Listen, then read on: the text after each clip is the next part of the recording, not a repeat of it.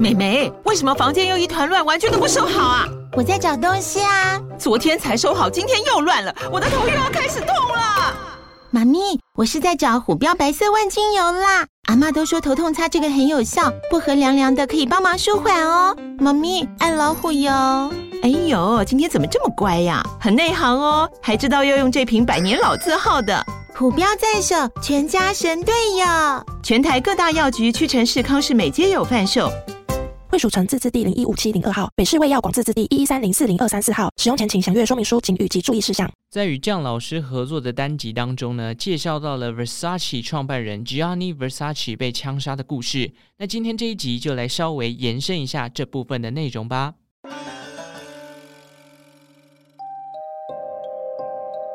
一九九七年七月十五日的清晨，美国迈阿密一栋豪宅前传来了枪响。这栋豪宅的主人正是当年时尚圈指标人物 Gianni Versace 的住所。枪响划破了清晨，子弹穿透了 Gianni Versace 的脑门，他当场死亡。警方很快抵达现场，并展开了调查。他们发现凶手是一位已经在其他州犯下四起谋杀案的通缉犯，二十七岁的连环杀手安德鲁·库纳南。正当媒体疯狂报道时尚名人在自家门前被枪毙的消息时，八天之后，安德鲁被人发现在一间迈阿密海滩上的船屋里饮弹自尽。现场没有遗书，也没有直接证据描述安德鲁枪杀 Giani Versace 的动机，真相就跟着两人逝去的生命一同消失在地球上了。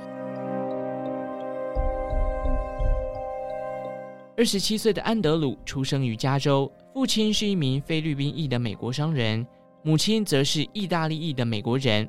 父母对于安德鲁寄予厚望，从小就砸大钱让他进入有名的私校就读，希望未来能够出人头地。据说安德鲁的 IQ 来到一百四十七，在同侪之间显得十分聪明。高中毕业之后，他进入了加州大学圣地亚哥分校，主修美国历史。然而，在此期间，父母的期待以及家庭关系的变故，却默默地扭曲了安德鲁的人格。随着父母关系恶化，为了保持自己在同学间的优秀形象，安德鲁透过谎言的包装，编造自己美好的人生。同时，他也隐藏家庭破碎带来的负面影响。后来，父亲更因为涉嫌贪污而逃离美国，家中的财产也被他洗劫一空，情感以及金钱层面全都毁于一旦。除此之外，安德鲁因为母亲虔诚的宗教信仰，始终没有展露自己同性恋的身份。直到父亲的离开，他因为时常流连同志俱乐部而被母亲发现。两人一番激烈的争吵下，安德鲁甚至与母亲发生了肢体冲突，导致母亲的肩膀脱臼。家庭失和加上金钱焦虑，让安德鲁开始锁定有钱年长的同性恋，透过有目的性的恋爱模式来获取他们的惯养。为了接近这些有钱人，安德鲁持续用谎言包装自己的身份。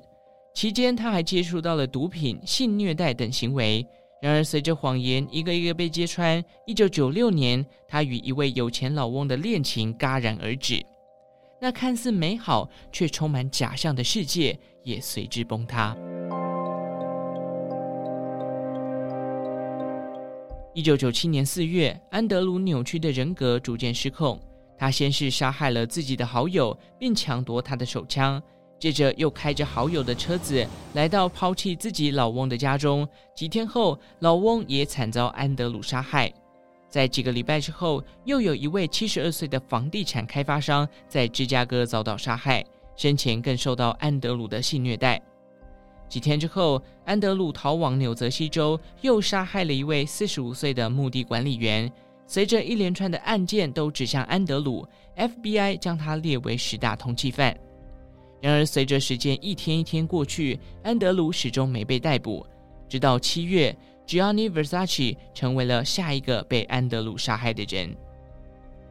曾有人怀疑安德鲁与 Gianni Versace 是不是也有不可告人的秘密？不过，这样的揣测被时尚品牌 Versace 极力否认。Gianni Versace 的豪宅瞬间成为凶宅，最终在两千年，他的妹妹 Donatella 将他以两千万美金变卖。这期间，他也扛下了 Versace 这个时尚品牌，走过失去哥哥的伤痛，让品牌重新绽放光芒。而安德鲁的故事也被翻拍成影集《美国犯罪故事：凡赛斯遇刺案》。这部影集更获得了影评网站烂番茄八十七 percent 的高分。有兴趣的话，可以找来看看，在 Disney Plus 上面就找得到喽。